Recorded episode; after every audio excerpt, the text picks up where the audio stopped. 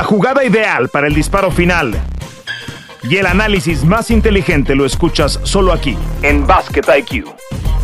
Bienvenidos. Bienvenidos a Basket IQ en una nueva entrega, esta bien especial, porque tenemos a un invitado que ha marcado la historia de este deporte que tanto nos apasiona en México y en Latinoamérica y que hoy tengo el privilegio de tenerlo como amigo además. Toño Rodríguez, Fernando Tirado con ustedes y hoy como nuestro invitado especial porque apenas el pasado 2 de marzo, hace apenas unos días, qué rápido pasa el tiempo, yo lo tengo muy presente, eh, en 1997 Horacio se convertía en el primer mexicano en jugar en la NBA, después vendrían otros, pero el título del primero no se lo va a quitar absolutamente nadie. Fue con los soles de Phoenix y de eso y más platicaremos a detalle. Mi querido Horacio, me da mucho gusto saludarte. Gracias por, por conectarte, por estar con nosotros. Sé que andas con mucho trabajo allá con el equipo los Astros de Jalisco en otro nuevo proyecto, uno que pinta muy bien para el básquetbol mexicano y que seguramente la, la semana pasada, bueno, pues tuviste muchas llamadas, uh, tuviste muchas entrevistas y tuviste pues eh, un, un, viaje al, al, tiempo, ¿no? Te subiste al DeLorean de ese momento que, que ha marcado tu vida y, y, de lo que se han desprendido tantas y tantas cosas lindas. Yo esperaba tu llamada, Fer, muchas gracias, pero te llegó.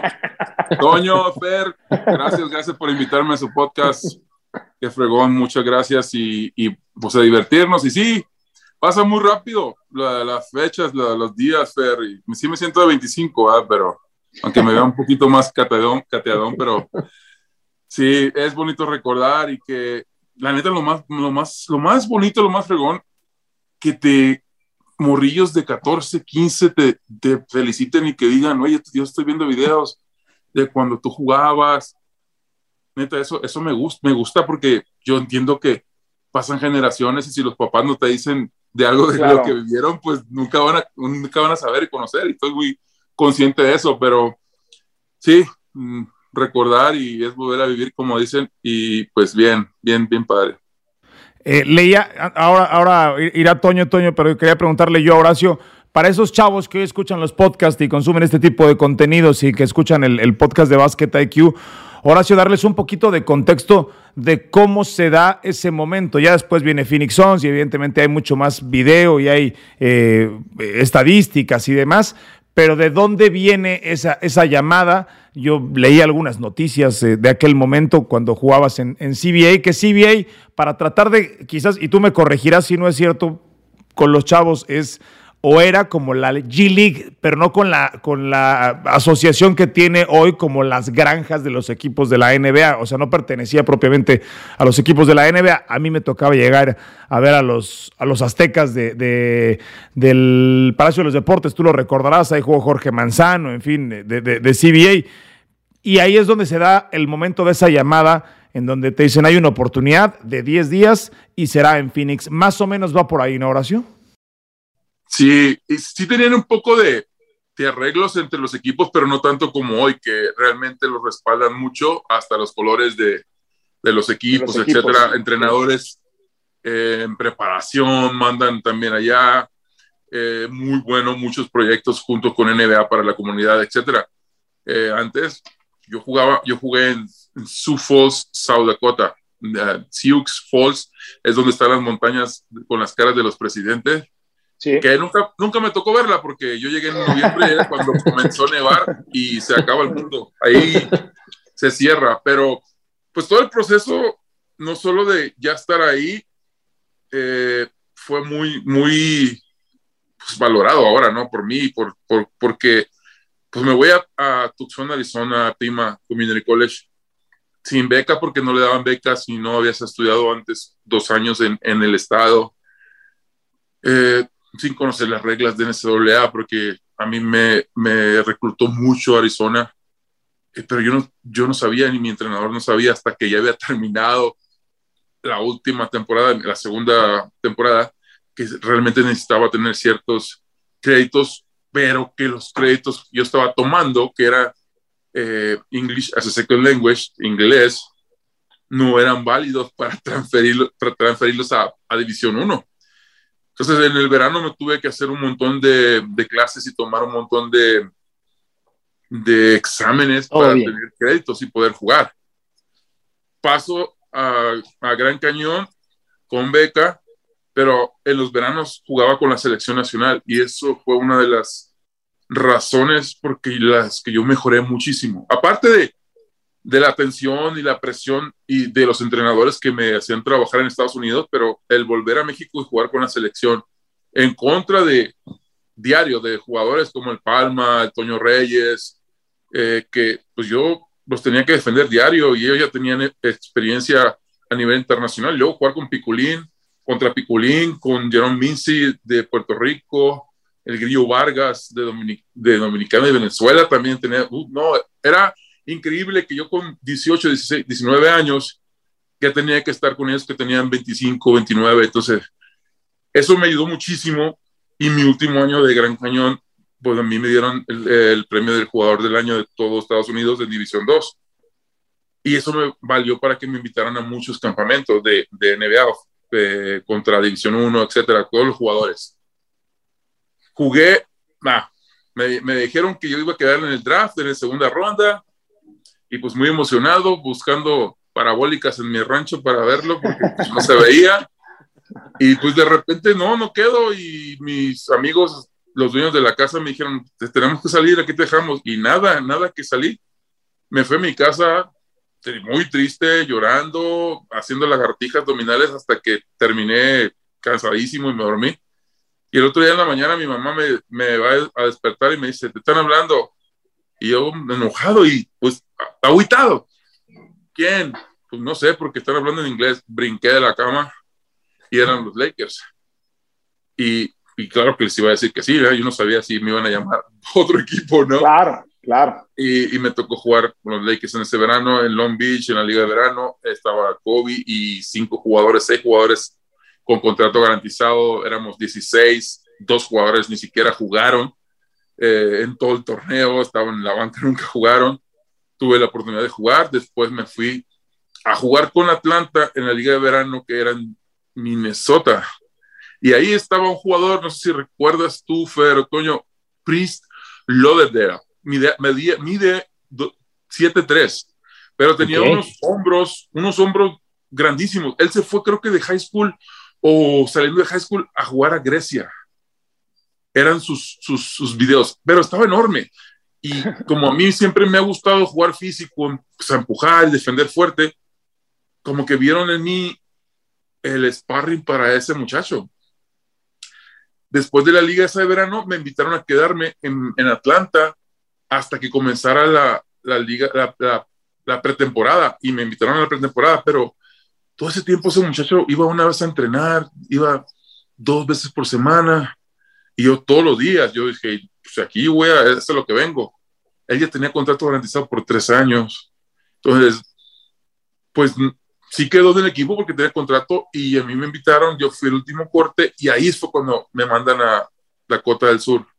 Se llama Skyforce el equipo, que, creo que se sigue llamando igual, pero ahora es una filial de Miami Heat. Okay. Y tenía un entrenador que se llama, que se llama Mo Mahone, que él estuvo con diferentes equipos, que él le gustaba jugar eh, el estilo de 5 y 5, o sea, cinco jugadores y cinco, otra vez entre otros 5 y así y a nosotros nos decían el Mob Squad. ¿Cómo traduces eso, Fer? Pues como el, el trapeador, de ¿no? la mafia o algo así, ¿no? De, del Mob Squad. Ah, del Mob, entendí, del Mob, del, del, de la mafia, claro, del, de las pandillas, así, del Mob. Ajá, así nos decían, eh, porque entrábamos, éramos puros de primer año, entrábamos a, a lo que sea, porque los otros ya eran experimentados, etcétera. Y ganamos muchos juegos, muchos juegos ganamos. Tenemos récord y comenzaban a llamar a muchos jugadores y yo, yo llegué en noviembre, pero ya cuando era enero, yo ya sentía como que ya no me iban a llamar. Yo decía, ok, primero te agüitas. Claro. Después, pues si te, te haces el psicólogo tú, tú, mismo y te dices, güey, pre prepárate para la siguiente. O sea, desde ahorita comienza a, a trabajar para la siguiente temporada. Y enero fue lo que yo hice, pues lavarme el cerebro y seguir jugando y no, no, no, que no me afectara tanto. Ahí no hablaba con nadie en español. O sea, era el pueblo, yo creo que era el único mexicano ahí. Eh, y, y la verdad, es para hablar con mis papás nada más en español. Y bueno, eh, en febrero, el 20 de febrero, creo que fue el 20 o el 19, no sé, que yo iba al entrenamiento, vivíamos a, eh, cruzando las calles, nosotros vivíamos en un Holiday Inn, un hotel chiquito, pero cuando cruzabas, pues era, tenías que cruzar con dos térmicos, la sudadera, los jeans, no veías nada aparte de mi, de mi piel. Y yo llego y me quito todo pues, para, para el entrenamiento. Y me dice el asistente de entrenador, ¿qué estás haciendo aquí? Y yo, pues vengo a entrenar. Pues yo casi siempre llegaba temprano. Y me dice, ¿no sabes? Y es que yo no tenía gente. Cuando yo llegué a la NBA tuve que contratar a una gente para que eh, alguien legal y aprobado por la NBA eh, estuviera en la firma del contrato. Y yo me dice, no, tienes que, en Phoenix te quiere que te vayas por 10 días, no sé qué. Y no, hombre, dejé todo ahí en el vestidor. Corrí en friega para ver a qué hora iba a salir el vuelo. Y ya, y desde entonces ya no volví para allá. Oye, Horacio, para, para, tener un poco de contexto, hace 25 años, ¿cuántos jugadores internacionales recuerdas en la NBA? Uh, Petrovic, Marcelonis, Shrimp, y luego creo que esos eran los que más estaban antes o, en los mismos años. Eh, Sabonis. Uh, Sabonis papá, ¿no? Para quien no lo sepa, el papá de Domantas Sabonis. Sí, Sabonis papá. Uh, el mejor, Olajuwon, o sea, el, el, mismo Shaq dice, es el, es el, mejor en cuestión de movimientos de pies, no hay mejor que él. Y bueno, o sea, te, puedo seguir más, ya de, de, la, de la actualidad, ¿verdad? Pero de ese entonces era muy raro ver tantos jugadores como ahora. O sea, sí había mucha competencia, sí el estilo de juego era el 5 era un monstruo, o sea, muy fuerte, muy grande, muy dominante cerca de la canasta. No tiraban tanto de tres, eh, era muy raro eso. De hecho, yo creo que en los años que yo estaba ahí es cuando se comenzó a usar un poquito más que el grande pusiera una pantalla al point guard y se abriera a tirar de tres, o ser una, una opción. Eh, de ahí te puedo contar muchos, ¿no? con la selección que me tocó jugar con eh, Tim Duncan, pero cuando jugaban con Islas Vírgenes él no jugó claro. porque él pertenecía eh, muchos, muchos jugadores. Claro, eh, pero, carrera, pero, carrera pero el que voy, importante. Pero, más allá de, del estilo que, que, que hablas de, de, los grandes, en cuanto a los jugadores internacionales, no tienen nada que ver, como esta es una liga en la que, en la que los MVPs ahora son internacionales, y lo traigo a la plática pues para dar más mérito de que un mexicano que salió de su rancho, como tú has dicho, llegara ahí.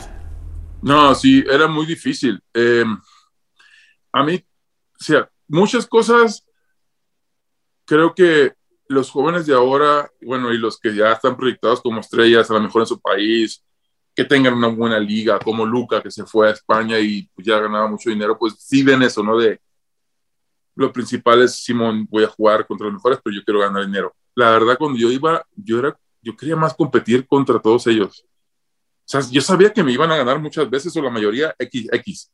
No me importaba eso, era estar echando fregadazos contra ellos, o sea, empujarte, que me empujen, eh, que me pongan un baile como la Yuwon, pero también yo le hice una jugada y él es mi ídolo y, y era mi ídolo y él lo sabía y él me entrenó a mí dos semanas antes de que yo llegara a la NBA.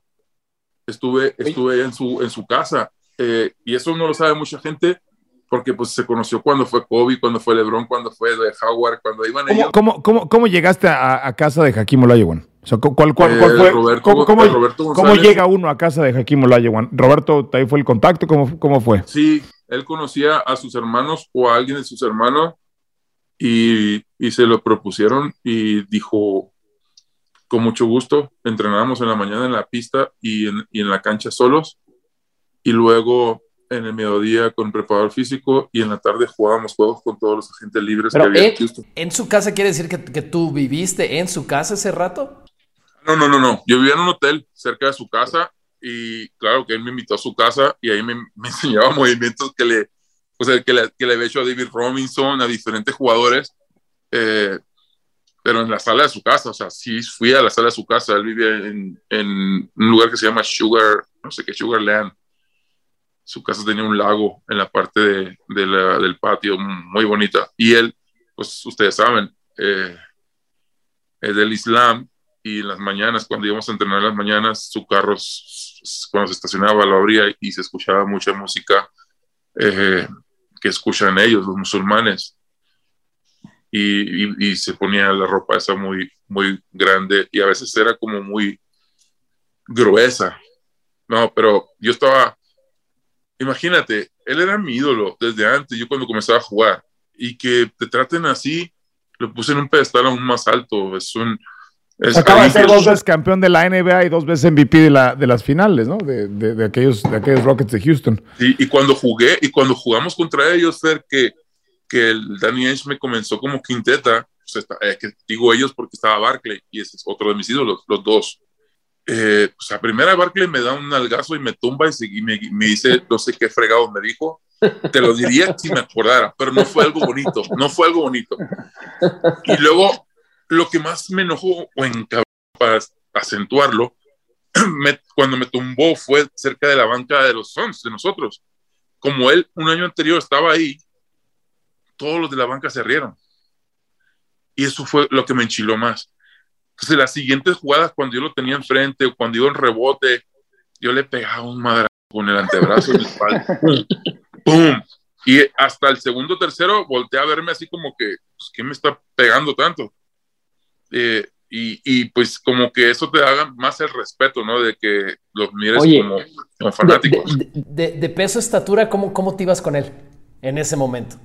No, Barclay lo ponían como Fer, lo ponen como seis, como 6'8, ¿no? No, no, 6'6, no, 6'6. No, no, no mide más de, de 2'1 Barkley, yo creo. No, no, espérate, espérate, espérate. No, no, no, no. Ahí te voy porque lo, list, lo listaban. lo listaban como 6'5, ¿no? 6'5, 6'6, 6'5. Pero en Phoenix, a mí me dijeron que ni más. Él, con zapatos, o creo que sin zapatos, 6'3 y medio.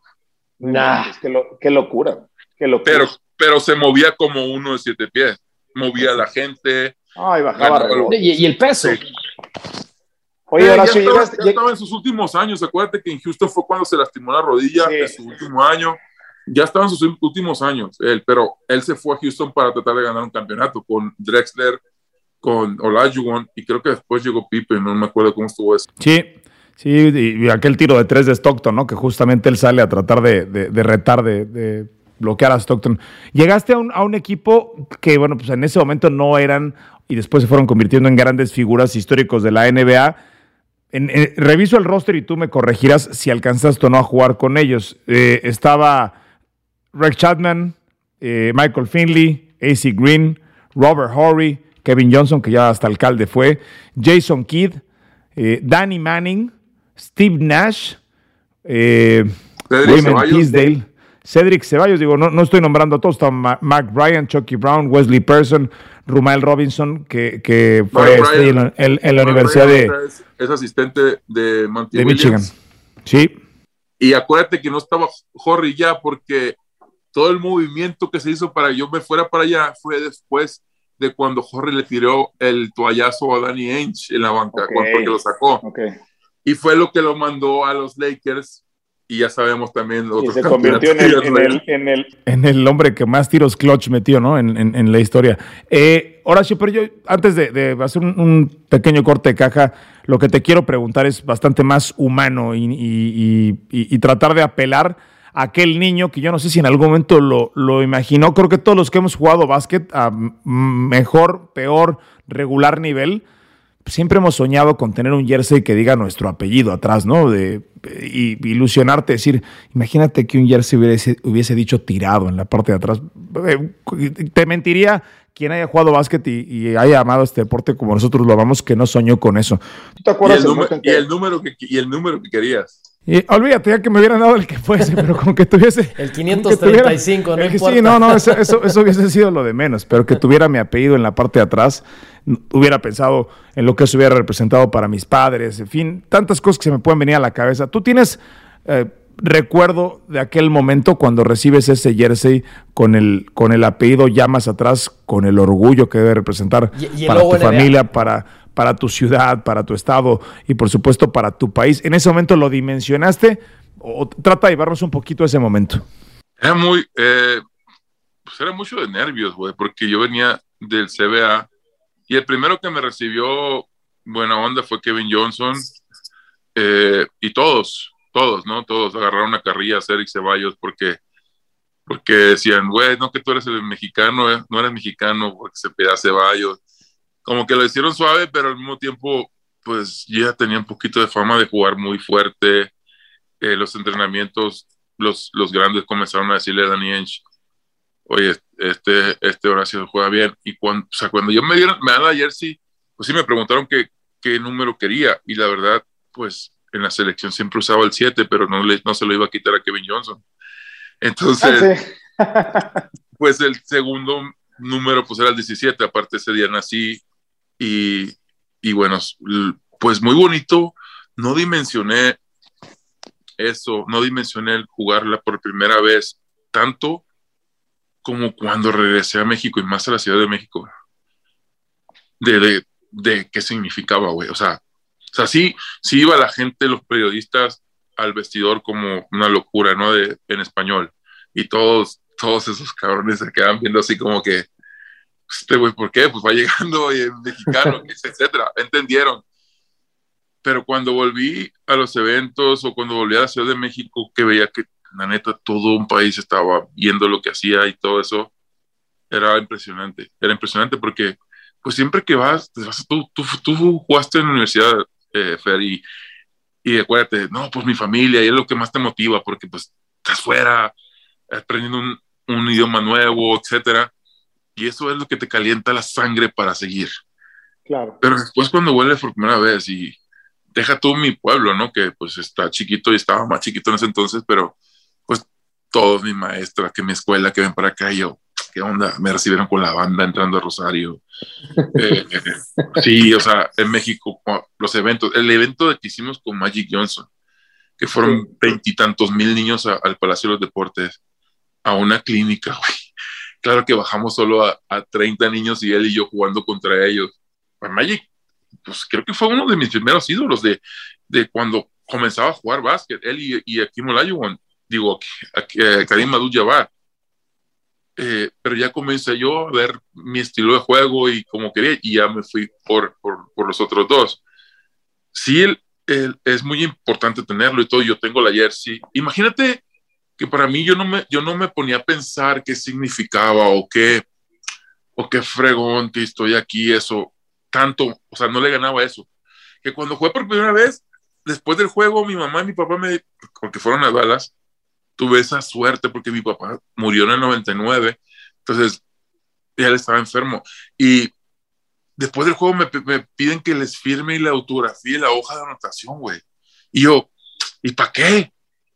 Claro. Mi mente no, mi mente no estaba en. No dimensionaba. No, no, no, no, neta, neta. Estabas concentrado en el juego y los nervios, o sea, no, no es que estuviera mal que no dimensionaras, estabas concentrado en otra cosa. Ah, pero, Toño, acuérdate y tú también te vas a acordar, Fer, cuando entrevistaban a Magic, ya era el Magic, pero todavía no era el Magic millonario de ahora.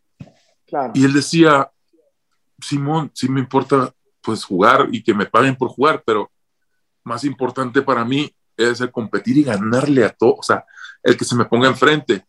Y eso era más motivación para mí en ese entonces, para, para es más, era más una motivación deportiva más que, sí quiero ser el mejor para ganar más dinero. Ahora pues ya los tiempos cambian, ¿no? Y, y, viene todo con pegado, pero sí era mucho el, quiero jugar, quiero competir, quiero seguir jugando, ¿me entiendes? Yo quería jugar más que otra cosa.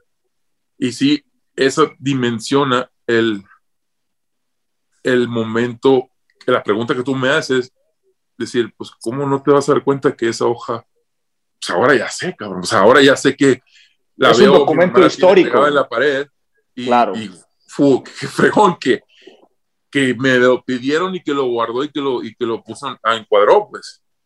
Sí, así era, no, neta no, no, no dimensionaba en ese entonces tanto como Claro. después. La perspectiva solamente la da la distancia y el tiempo y conforme van pasando los años, pues le, vamos dando mucho más valor a, a- ese clase de momentos. Tú a lo mejor no, no te volviste millonario de la NBA eh, Horacio, pero, pero pues marcaste impactaste más que los que muchos quizás se han vuelto millonarios, ¿no? Que en un país de más de 100 millones de personas, ser el primero en romper esa barrera, en conseguir llegar a ese grupo eh, selecto de 400 jugadores, los mejores en el mundo, y con todo lo que significa llegar ahí, pues eso, eso no te lo va a quitar ni te lo va a robar absolutamente nadie. Eso nos hace sentir a todos los que nos gusta el deporte en este país muy orgullosos. Bien, vamos a hacer una breve pausa. Seguimos platicando con Horacio acá en Basket IQ. Suscríbase al podcast con una nueva entrega cada martes. Esto es Basket IQ. Regresamos. Seguimos acá en Basketball IQ con Horacio Llamas, el primer mexicano en jugar en la NBA. Apenas el 2 de marzo eh, celebramos los 25 años de que haya alcanzado ese, ese sueño de tantos y tantos basquetbolistas que lo buscaron durante tanto tiempo, con buenos jugadores que, se quedaron en la orilla y que Horacio fue pues el pionero y que a la postre, bueno, pues le abrió puertas. Y además no solamente eso, sino que hizo que los scouts y, los buscadores de talento en muchos niveles voltearan a ver a México para reclutar talento mexicano, algo que va creciendo día a día.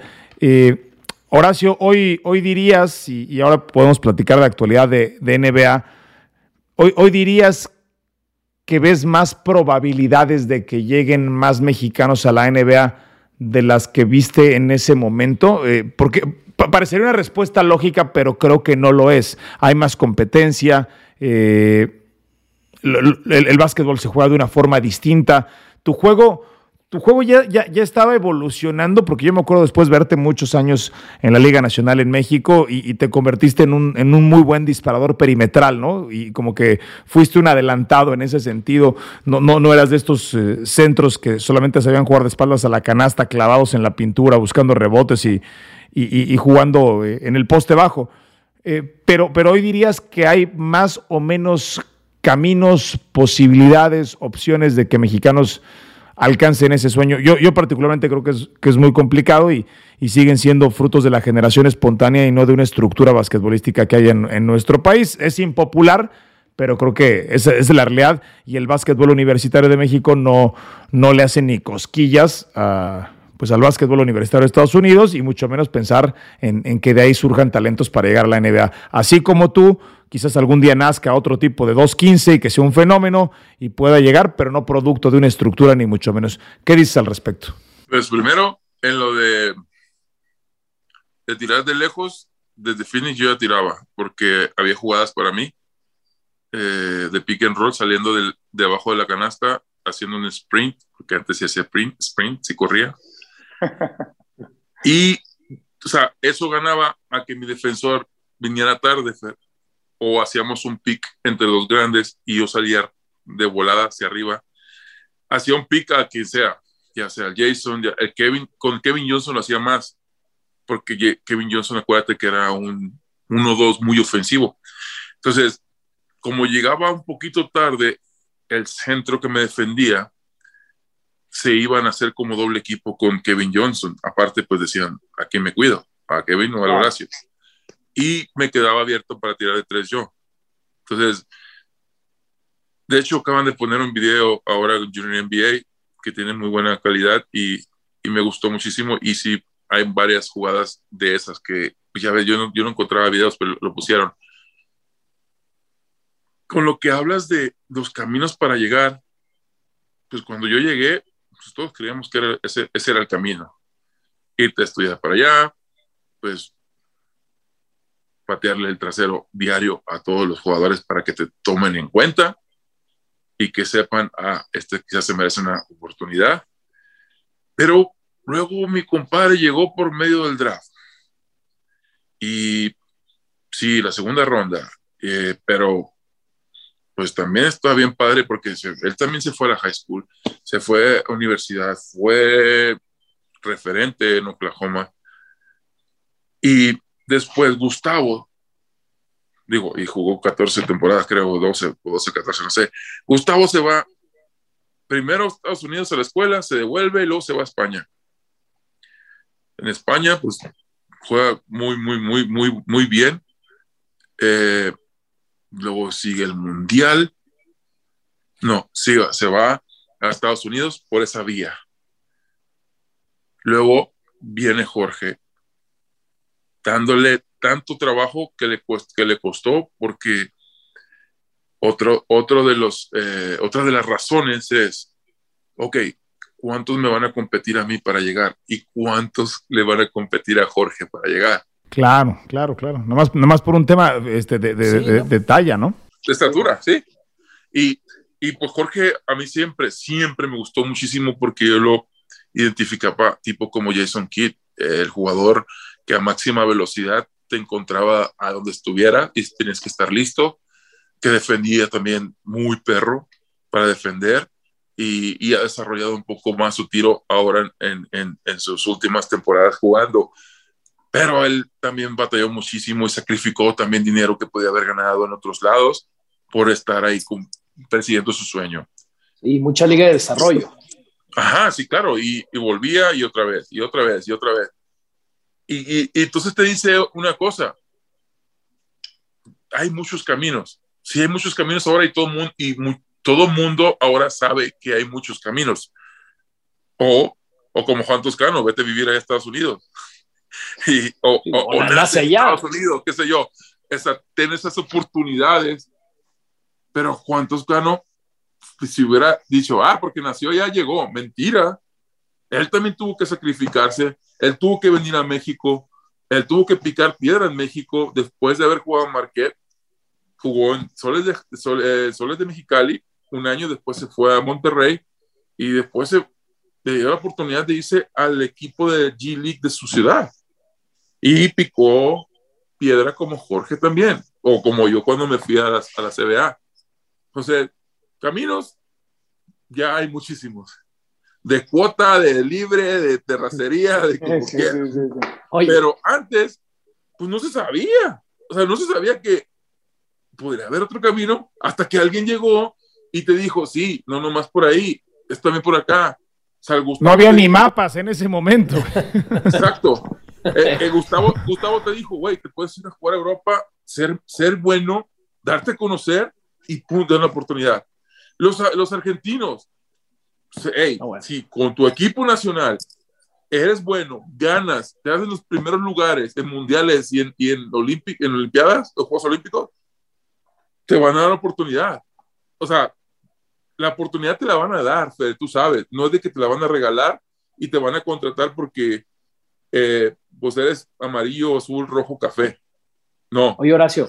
Y, el que viene, que, viene además en una carretera la más sofisticada de todas, ¿no? E, en una universidad que te voltean a ver sí o sí, que además tú tienes vínculos hasta de, familia con él, no, no es que sea tu familiar, pero sé que hay una historia ahí con, con Jaimito Jaques de UCLA, que, que ahora entrando a la postemporada también de, de la NCAA, es un jugador igual de selección nacional, quizás ¿no? Con, una herencia mexicana un, tanto más diluida, si lo podemos decir así, aunque esa historia nos la puedes contar mejor tú, pero igual es un jugador de, selección nacional.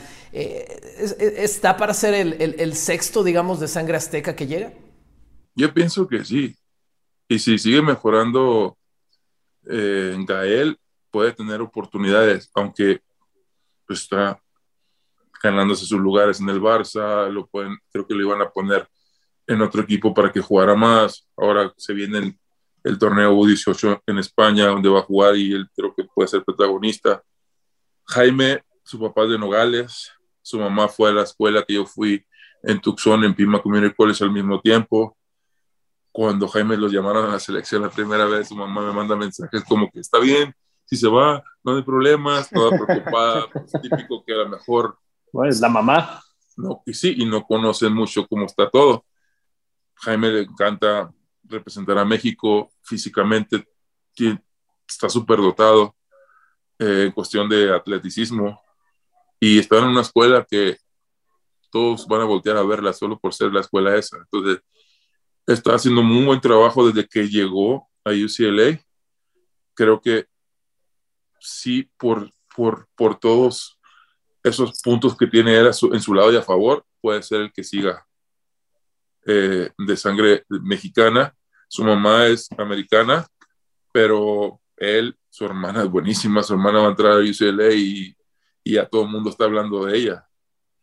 O sea, es familia de, de buenos jugadores, de atletas y, y, creo que tiene todo para hacerlo. Eh, ahora hay que disfrutar ahora que está en, en UCLA en toda la locura de marzo, que pues es, si el Fer no, aparte de las finales de la NBA, creo que eso le gana a cualquier. Sí, no, lo acabo, lo acabo de ver esta, esta semana. Esta semana tuvo un juegazo de 30 puntos. Ajá, que es, un muy buen equipo. tiene un movedor muy seguro, se llama Tiger Campbell. La, estrella notadora es Johnny Yusan, es, es un muy buen equipo. Y como que ellos tres son el core, los tres te pueden hacer 25 puntos en un partido. Y proyectan bien.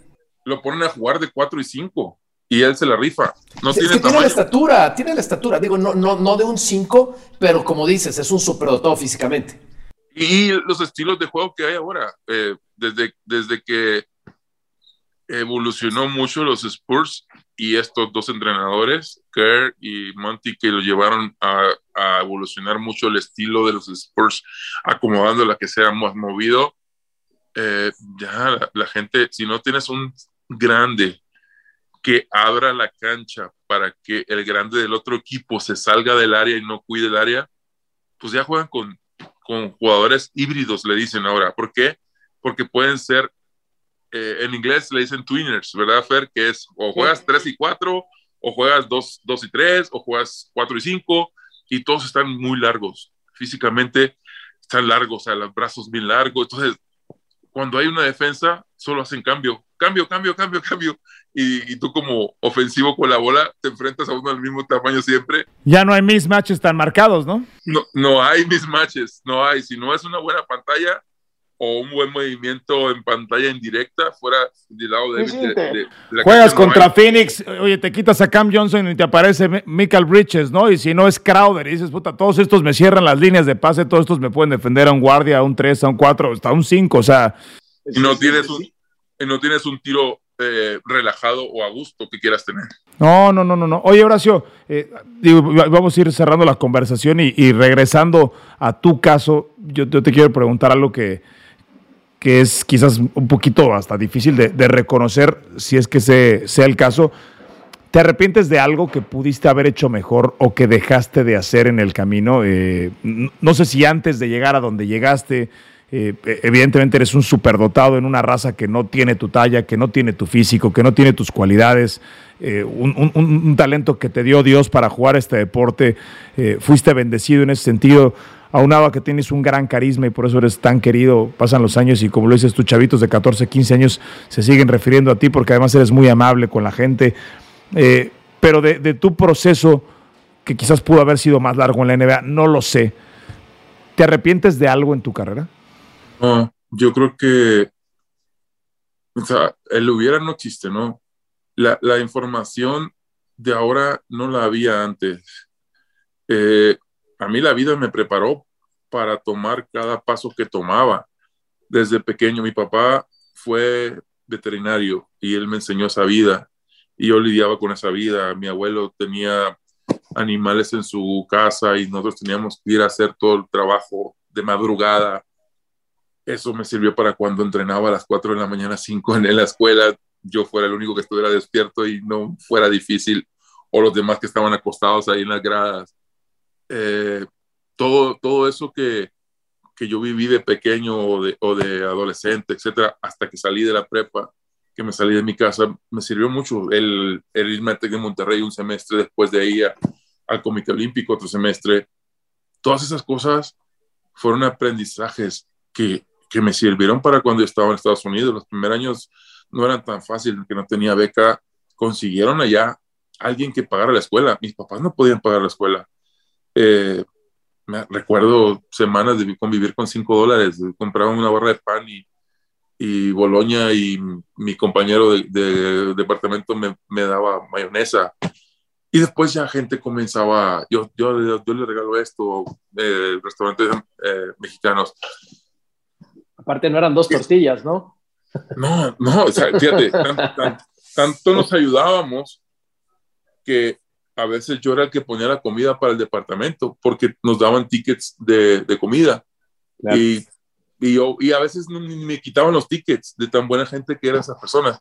Entonces, todas esas cositas que la gente se enfoca en una cosa, Fer, y de que yo te, aseguro que por gordo no dejé, o sea, no, no, estaba jugando en la NBA. mucha gente de ahora que ve los comentarios que hacen, que a veces antes sí me encabronaba o me hacía sentir mal, les digo, ok, no ven las fotos de cuando estaba jugando, no estaba gordo.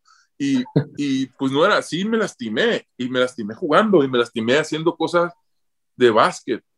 O sea, no, no, no fue nada extra. Y quizás sí, porque no tenía en el verano esa preparación para llegar aún más fuerte. Y sí lo tuve alguna vez, pero preparándome con el preparador físico del equipo, me lastimé el hombro. Eh, pero yo volví a México y ¿qué era? Todos los patrocinadores y la selección nacional era, vente a jugar, vamos a jugar. Y ahí va Horacio. Buena gente que en la línea tan delgada que es, o eres buena gente o eres claro.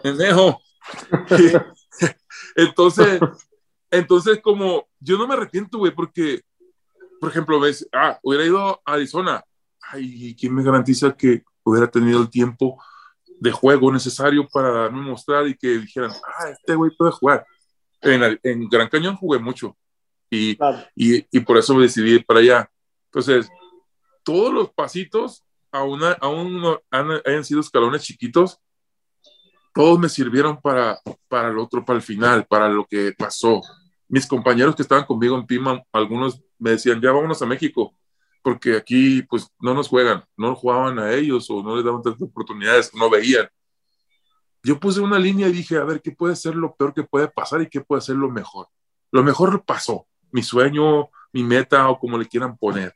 Lo peor era devolverme después de cuatro años de estar estudiando y jugando a un pueblo que está a 40 minutos de Mazatlán, que es un lugar turístico muy hermoso,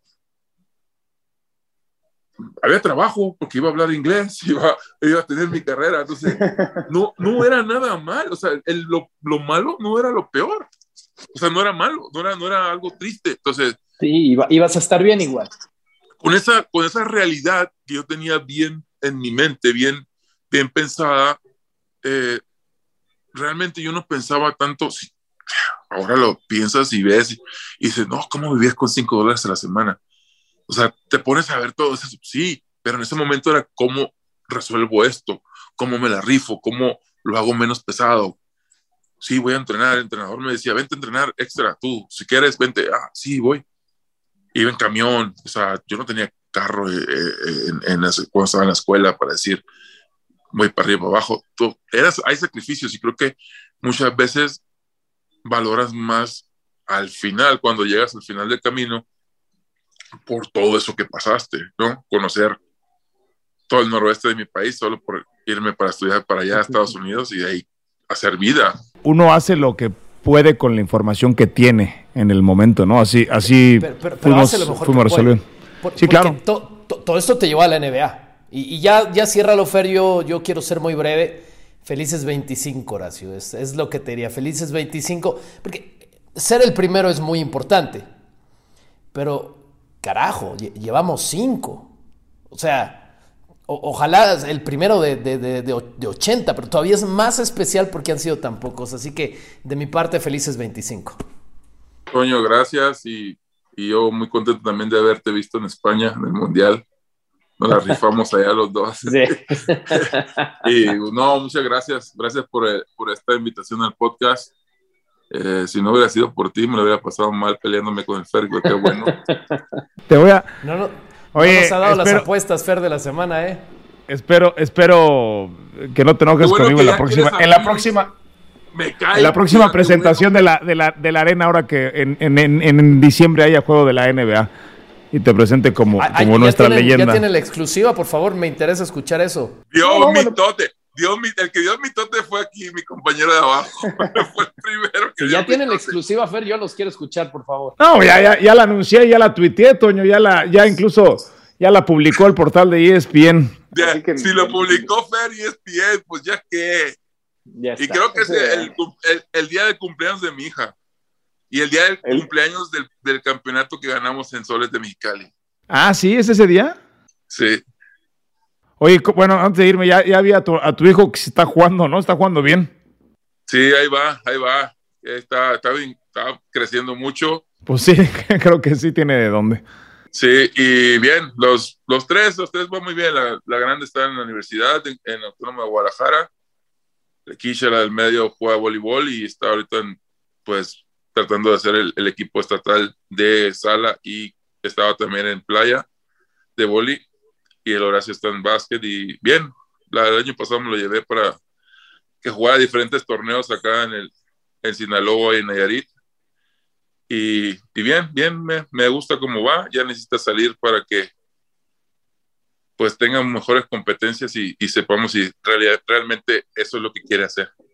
Las manzanas no caen muy lejos del árbol, mi querido Horacio. Te mando un abrazo. Gracias por tomarme la invitación y, siempre, como te lo he dicho, muy orgulloso de, conocerte, muy orgulloso de que marcaste la historia del deporte mexicano y de que podamos platicar en este tono. Gracias, Horacio. Gracias, Fer. Un saludo a todos. A ver cuándo me invitan para allá. Damas y caballeros, Horacio Llamas en Basket IQ. Nos escuchamos el próximo martes. Suena la chicharra y el fuego se apaga en la duela. Nos escuchamos en una próxima emisión de Basket IQ.